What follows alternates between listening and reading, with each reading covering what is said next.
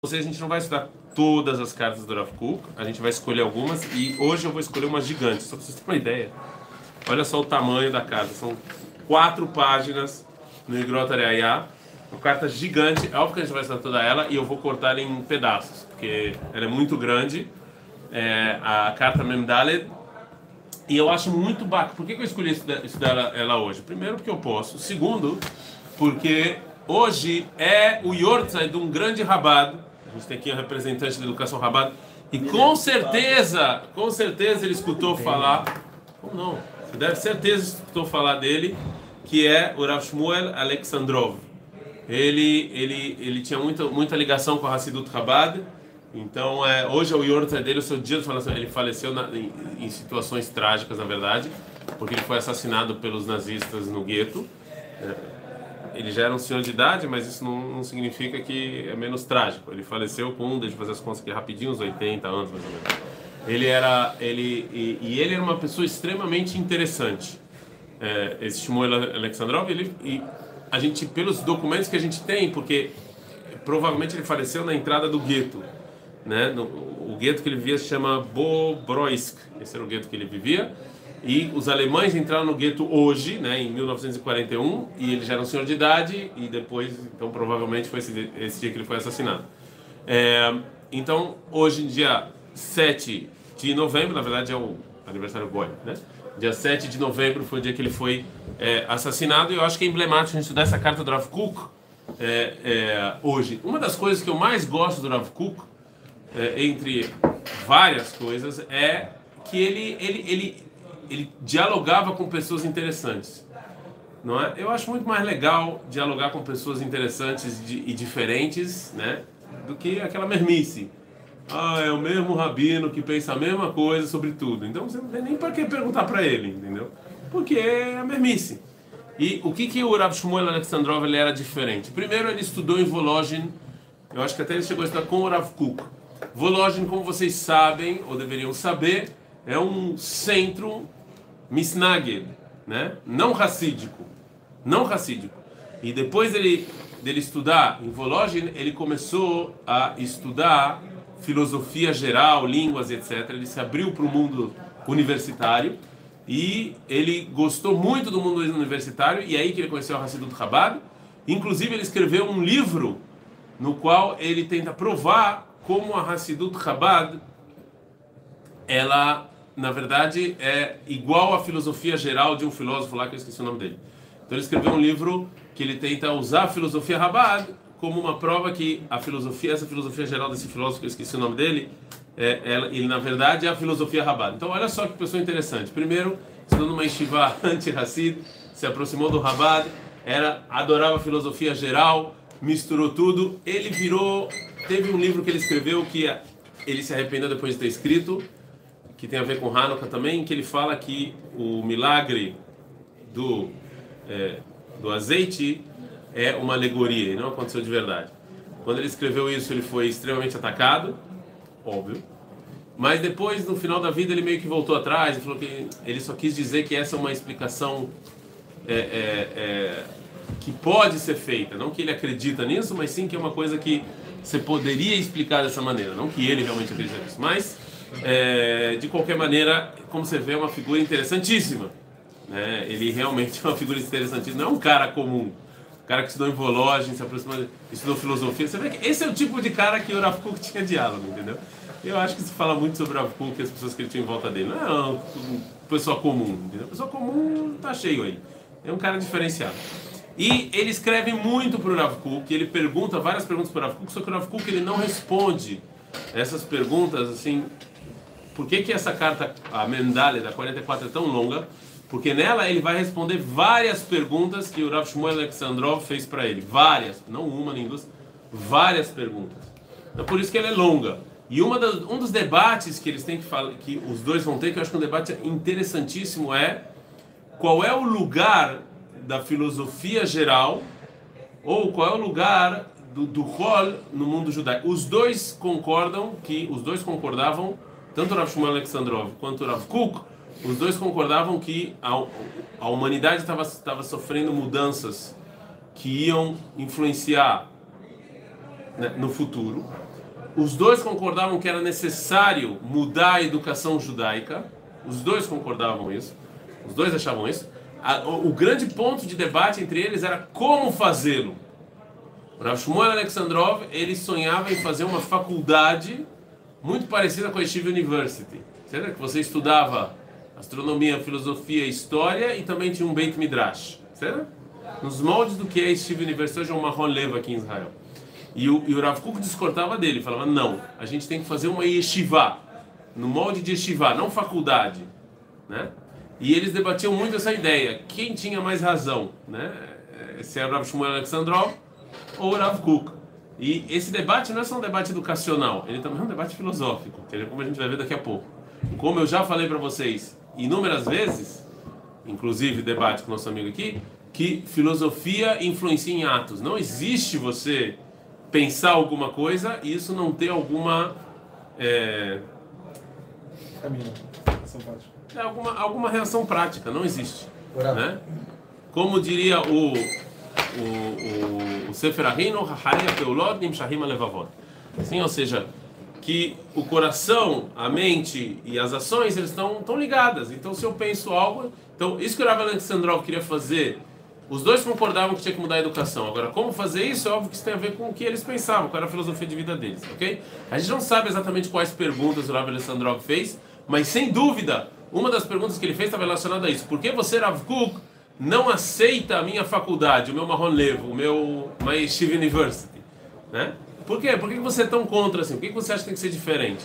Uma das perguntas que, que óbvio que estava aqui por trás do que o Kuk vai falar. Sim. A pergunta sim, vamos dizer isso também vai depender muito do que o cara quer, né? Então, sobre essa discussão, se o cara quer seguir no mundo de voto, se ele quer trabalhar com é, não, Os dois achavam, não, aqui não tem nada a ver com o que você quer. Os dois estavam falando com a elite. Eles não estavam falando com o, o, o, o Zé Mané da esquina. Tanto o Rav quanto o Rav Shmuel Alessandrov, eles estavam falando com a elite. Eles achavam que a única maneira de você mudar o mundo judaico, ok? O mundo judaico estava vamos entrar já no próximo, na próxima introdução que eu ia falar. Mas qual a ideia então de fazer O mundo um judaico ele estava sofrendo, o mundo judaico sofreu e estava sofrendo é, é, uma uma uma taltelá, a gente fala em hebraico, estava sofrendo uma coisa que estava revirando o mundo judaico. O nome dessa taltelá se chama Ascalá. O que, que é Ascalá? Ascalá, eu trouxe aqui para vocês, vocês podem ver de novo, é uma, um movimento intelectual judaico, sim, no qual eles eram favoráveis há algumas coisas. Entre elas era o estudo, é muito favorável à lógica, ao estudo lógico, à cultura, sim, ao liberalismo, né? É, outras, é, outras ideias que eles tinham, é, humanismo, ok? Então isso se chama a escala judaica, era, era um movimento judaico. E isso pegou o povo judeu assim com as calças na mão, como a gente fala. Um montão de gente deixou Yeshiva, um montão de gente largou Yeshiva. A Nuata Mussar, que vocês conhecem, ou provavelmente já escutaram falar, foi uma resposta a esse movimento. As pessoas estavam deixando Yeshiva, estavam indo embora, ninguém mais queria Yeshiva. O Rav Kuk e o Rav Shmuel Alexandrov entenderam que se eles não fizessem alguma coisa, o mundo, o mundo judaico ia acabar. Ou estava à beira de acabar. Ninguém mais queria estudar Yeshiva. Ninguém, os mais intelectuais e mais inteligentes estavam indo embora. Estavam indo embora. Bialik é uma, uma, uma, um exemplo disso. É um cara que foi embora da Yeshiva, sim. Então qual a lógica do Rav querer construir outro tipo de oh, Essa é uma boa pergunta. Eu estou falando o que está no, no, Ele vai explicar. Sua pergunta é boa, ele vai explicar. Estou falando o que está no background desse debate. No background desse debate está o mundo judaico está sofrendo um, uma perda irreversível. É uma perda. Todas as grandes yeshivot foram para o Beleléu. Entendeu? Todas as pessoas mais inteligentes estavam indo embora da Yeshiva. Quem sobrou na Yeshiva? Agora, como é que você vai, como é que, como é que você vai construir o futuro com pessoas limitadas? Entendeu? As pessoas, os gênios estão indo embora. Então era preciso você dar uma resposta para isso, ok? Então tanto o Rav Shmuel, agora respondendo a sua pergunta, tanto o Rav Shmuel Alexandrov quanto o Rav Kuk achavam que qual era a resposta disso? Você pegar uma elite pensante, você pegar os gênios e usar esses gênios como líderes para a próxima geração, onde eles conseguem dar uma resposta intelectual para a escala. Ok? E o Rav Kuk achava que tinha que fazer isso na Yeshiva. O Rav Shmuel Alexandrov achava que tinha que fazer isso numa faculdade Ah, aos só, moldes isso era da- só pro gênios, tipo, não, não era... Sim, não era. Não achem, não, nem por um segundo que o Rav Kuk, o Shmuel Alexandrov estava falando, ah, vamos pegar aqui a. po- Não é, a- é- não é que eles não se importavam com a galera, mas, mas é óbvio, era óbvio para eles que existe uma elite pensante que ela influencia é, muita gente. entendeu? Então você tem que falar para essas pessoas que influenciam, ok? Sim? Quem que era esse elite pensante, né? Tem um nome famoso. Por exemplo, Bialik. Entendeu? Por exemplo, Bialik. Por exemplo, Sholom Aleichem. Eram pessoas, o, o, e o, o Damed Peretz, o próprio Herzl, sim? Eram pessoas, o Freud, eram pessoas, era uma elite pensante que a opinião deles, é, eles achavam é que eles viviam numa época que não tinha internet. Hoje qualquer idiota pode ser influencer. Entendeu? Naquela época, você influenciar uma pessoa, você tinha que ser inteligente, né? você não é qualquer um. Hoje em dia qualquer idiota pega uma câmera, você bate palma e fala, "Ei, o que ele falou tá certo. Entendeu? Então hoje em dia eu acho que eu acho que se o Kuk tivesse tivesse vivo hoje em dia ele ia, ele ia falar um pouco diferente do que ele falou, entendeu? Mas naquela época você precisava influenciar a elite. Como é que você faz isso? Você tem que pensar, pegar pessoas gênias, inteligentes, que eles vão ser os próximos, né? A próxima elite. É assim que você influencia. Certo? Tá claro? Sim, esse foi o problema da escala. Agora, qual é o problema é, do, do, do Rav Kuk? Assim, essa é a terceira introdução. Fizemos duas introduções até agora. A primeira introdução, quem era o Rav Shmuel Alexandrov, que hoje é o Yortzai dele. Eu estou muito... Falar feliz é feio, mas eu, tô, eu me sinto lisonjeado da gente... Não, porque falar feliz que hoje é o Yortzai dele... Eu me sinto lisonjeado de a gente estar estudando essa carta justo no dia de falecimento dele. Porque ninguém conhece ele, é uma pena. Eu, realmente... Agora, mais uma figura que vocês conhecem né? É, e que não necessariamente ele não é no mundo sionista, ou seja, no mundo, ele era no final da vida dele, mas mas ele é uma pessoa diferente do Rav Kuk, né? Segundo, segunda introdução a gente falou sobre o movimento de Ascalá judaico, que ele é muito importante. né? Eu não sei como é que se traduz em português Ascalá. Iluminismo, ok, então dá. Iluminismo judaico, o iluminismo judaico, ok? E terceira introdução é o problema que o Rav Kuk tinha ao você sente que ele tem esse problema ao escrever a carta. É, assim, na idade, durante a Idade Média, quando se falava sobre o que tinha de diferente entre o povo judeu e os demais povos, tá bom? Quando você falava toda a filosofia da Idade Média, um pouco antes da Idade Média, quando você falava sobre qual a diferença entre um judeu e um gole, a maior parte dos judeus usavam palavras como bom e mal, certo e errado, ok? Esse era o, o esse era o diálogo, essa era a frase. Nós somos certos, eles estão errados. Nós somos bons, eles estão maus, ok? Era mais ou menos esse o diálogo antes da Idade Média. Isso começou a mudar, começou a mudar quando vieram os filósofos gregos e que foram traduzidos pelos muçulmanos. Os muçulmanos traduziram os escritos de Aristóteles e aí assim, o nível de inteligência dessas pessoas era tão alto que era muito difícil os judeus virem com esse conceito de bom ou mal, certo e errado. Porque os caras tinham razão em quase tudo. Então você não podia falar eles estão certos e nós estamos errados, né? Porque nós somos judeus. Também você não podia falar nós estamos certos eles estão errados. O, Aris- o- Aristóteles era, não era judeu, mas ele era assim. Eu não preciso falar para vocês o que, que o Rambam, que o Rambam fez com Aristóteles. Preciso falar.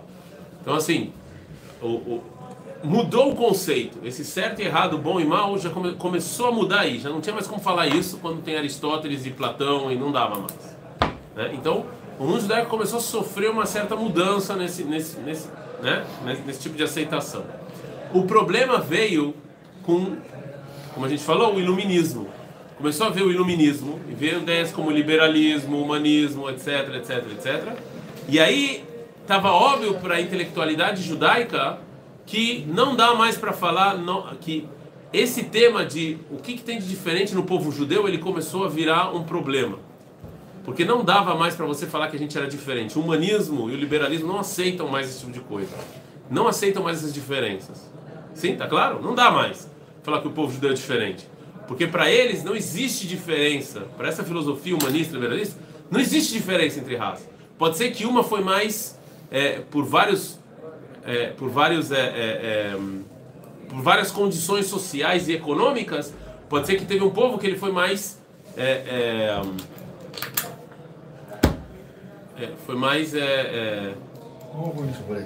favorecido. palavra. Mas não que tem uma diferença na raiz. Somos todos humanos, somos todos iguais. E depois, quando a Europa começou a se, a se evoluir, ficou óbvio para o mundo inteiro que os europeus eles eram a vanguarda do mundo. Então você vem falar que o povo judeu era melhor, o povo judeu era, era bom e eles eram ruins, virou extremamente problemático. Porque as pessoas olhavam e falavam, não, Olha só o que os avanços que eles tiveram. Você não pode mais falar, a gente é certo, eles estão errados, a gente é bom, ele é mau. Não, não dá mais. Não dá mais para usar esse argumento. E essa não foi uma época que o Rav Kuk foi, viveu, mas é uma época que a gente vive, eu só vou acrescentar, depois do advento da Segunda Guerra Mundial, esse argumento ficou pior ainda. Porque a gente viu o que, que acontece quando um povo fala que é melhor que o outro. Sim? Foi- Foi justo esse. A eugenia, o nome é eugenia, não é? A eugenia foi justamente o que Hitler usou. Então, assim, a gente não pode usar esse, mais esse argumento, porque se a gente usa esse argumento, Be'etzem, a gente está usando um argumento que Hitler usou. Sim? De falar que tem um povo escolhido, um povo melhor. É extremamente problemático falar isso hoje em dia, entendeu? Mas já antes da Segunda Guerra Mundial já estava problemático. Você falar certo e errado. É óbvio que tinha uma parcela da sociedade judaica, que eu não vou entrar aqui, cada um pense sozinho quem vocês acham que essa parcela da sociedade, que continua com essa, com essa ideia de bom e mal, certo e errado, a gente está certo e eles estão errados. Continua com esse discurso. Mas era um discurso que para a maior parte do povo judeu já não pegava mais. E aliás, até hoje não pega mais. Se você sair e for falar com, for, for para USP dar uma, falar sobre, sobre o que que é Amsgulá, você começar a falar de certo, errado, bom e mal, todo mundo vai embora da sala e vai achar que você é um fascista tonto. Não pega mais. E quando eu estou falando que não pega mais, não é que só que a gente tem que fazer um discurso mentiroso para as pessoas se aproximarem. Não. É que é um discurso que talvez não seja o verdadeiro. Entendeu? Até hoje existe uma parcela da população que continua com esse certo, errado, bom e mal, certo? Mas se você, quando você abre o prisma e você sai, você vê que ainda mais depois do Holocausto, mas mesmo antes do Holocausto era problemático. Tá claro isso? O sionismo deixou isso pior, porque o que Herzl queria é que o povo judeu fosse como qualquer outro povo. Entre as coisas que qualquer outro povo tem é uma terra, mas como qualquer outro povo. Inclusive ele queria que a língua falada aqui fosse alemão. Porque o alemão, porque era a língua da cultura daquela época. Não era inglês, era alemão. Era a língua da cultura, a língua da. Né, do- o pessoal progressista falava alemão, inclusive o, o Caetano Veloso tem uma música chamada Língua. Eu acho que é língua. E um dos versos da música é Você só pode filosofar em alemão. Ele fala isso na música. Eu acho que é a música língua. Porque a filosofia era, era- é o alemão. Então Herzl queria que, aqui, que a gente fosse igual a todo mundo. Fosse um país igual a qualquer outro país. Não tem mais diferença nenhuma entre os judeus e os demais. A gente tem uma história comum igual com todo mundo. Não tem mais diferença. Certo? Agora, qual é o grande problema do Rav Kuk? O grande problema do Rav Kuk é que ele se identifica muito com o movimento sionista. Como a gente já sabe. Mas não se preocupe, eu não vou falar sobre isso, a carta não é sobre isso, tá? Não é sobre morar em Israel nem nada. Então, assim, o Rav Kuk se identificava muito com o movimento sionista. É, ele também se identificava muito com os valores europeus de humanismo, liberalismo e todas essas coisas. E por outro lado, ele é, ele, ele, óbvio que ele, Shoef, ele, ele não negava as Gulá de Am Israel. E que o povo. Ele, não negava, óbvio que não. Ele, ele tinha muito esse. Ainda que tem gente que acha que ele era. que atiravam pedra nele, cuspiam nele aqui. você- Eu já falei pra vocês, Rabino que não atiravam pedra e não cuspiram, não sei se tem que ler, porque. É, é o que eu falei pra vocês, é mais do mesmo, entendeu? Todos os grandes rabinos do mundo judaico, em algum momento, atiraram pedra ou queimaram o livro, foi excomungado. Em algum momento da história isso aconteceu. Então, assim, ainda que falavam que ele ia contra a Massoret, isso é uma bobagem quando você lê o Rav Kuk, a gente vê que não, que ele tinha raiz muito profunda na Massoret. Então, essa era uma das grandezas do Rav. Ele conseguia pegar dois valores a princípios contraditórios e transformar eles numa sintaxe assim, algo impressionante que, que só um gênio realmente consegue fazer isso. Ele fez isso com várias coisas. Por exemplo, ele tinha um lado Hassid, acho que de Gur, e ele tinha um lado Misnagel. E ele conseguiu fazer uma Torá conciliatória entre os dois. O que parecia incon, né, inconciliável, ele conseguiu conciliar. Então hoje em dia você tem yeshivot que seguem o carro do Kuk, que você estuda Hassidut, você Rav Chaim Volozhin, na mesma prateleira, você tem o Tânia, você tem o, né, o, o, o esqueci o nome do Rav Chaim o livro dele. Eita. Nefesh HaChaim. Na mesma prateleira, o, o mesmo aluno pega os dois e lê e, e o cara não vê nenhuma contradição nisso. Então, assim, é uma coisa que o Rav conseguiu fazer. Ele, aqui no, nessa, nessa carta, ele vai fazer mais uma conciliação, mas a conciliação que ele vai fazer exatamente é entre o conceito de povo escolhido e entre o humanismo, liberalismo e o sionismo. Como é que encaixa essas duas coisas juntos? Sim. Se ele não disse o conceito tradicional de Absegulá, o que é Absegulá? Ele tem isso que eu falei, ele tem. O que que significa? Ele vai explicar na carta. Ele vai explicar na carta qual o que, que ele acha Derek Haggah, porque ele acha que é o que é o correto. Que ele acha que esse é o correto. Ele vai explicar. Ele vai explicar. No, no início da carta, ele vai. Ele, porque ele acha que a discussão entre ele e o Rav Shmuel Alexandrov é uma, um debate, não é um debate técnico, qual yeshiva e qual faculdade é melhor. É um debate ideológico. Ele e o Rav Alexandrov veem o povo judeu de maneira diferente. Ok? Os dois saem um ponto de princípio diferente. É o debate que a gente teve no almoço. Então, se você tem uma filosofia diferente, a sua conclusão prática vai ser diferente. Entendeu? Então ele vai, então ele vai começar a falar, olha só, primeiro eu vou te falar o que, que eu acho, o que, que é Amsigular, tá bom? E, e aí, disso, você sozinho vai entender por que, que eu não concordo com o que você está falando e você não concorda com o que eu estou falando. Porque você acha uma coisa e eu acho outra. Entendeu? Certo? Ele vai explicar. Eu só estou dando essa introdução para você entenderem qual é o problema do Rav Kuk. Ele está com um problema. Se eu aceito o sionismo, aceito o humanismo, aceito o liberalismo, como é que isso e o povo escolhido caminham juntos? Isso que os judeus são diferentes. Entendeu? É, é complicado você, você colocar esses dois conceitos na mesma mão. Principalmente o sionismo de Herzl, que falava que a gente tem que ser aqui um pouco como um outro qualquer, e nosso, nossa história como outra qualquer. Então, como é que você consegue encaixar essas coisas? Entendeu? Ele conseguiu fazer uma sintaxe dessas duas ideias. Ele acha que esse é o conceito verdadeiro de Amos Gulai, não isso que as pessoas vendem por aí ou falam por aí, entendeu? O que ele acha. Certo? Tá claro? Dito isso, com essas três introduções, sairemos para as águas profundas da, quar- da carta 44, que é uma carta gigante, e eu vou dividir ela em algumas partes. Não vamos ler ela toda, não vamos, só o que eu acho mais interessante. Isso foi a introdução. Tudo isso foi só a introdução. Mas sem isso não tem como entender a carta. Se eu começasse a carta falando Rav, o Rav Shmuel Alexandrov, qual era a primeira coisa que você ia perguntar? Quem que ensina? Quem é?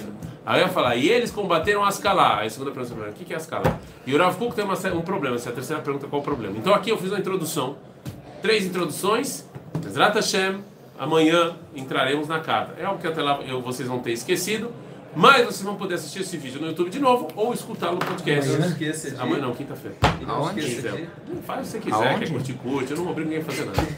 Ou no Compartilha. Eu não podcast, tenho, aqui. eu não Você tenho. não né? tem Quem comentar coisas. Bora Bahia, eu vou curtir. É. Quem, quem falar Bora Bahia vai, vai ter. Eu sigo de like volta. no Eu sigo de volta. Segue de volta. Vai ter, Vai ter like no comentário. Vai ter like no comentário. Ah, cara, Cara, esse vídeo é, hoje em dia é meio perigoso você falar vai Bahia, que os caras acham que você tá zoando. Aí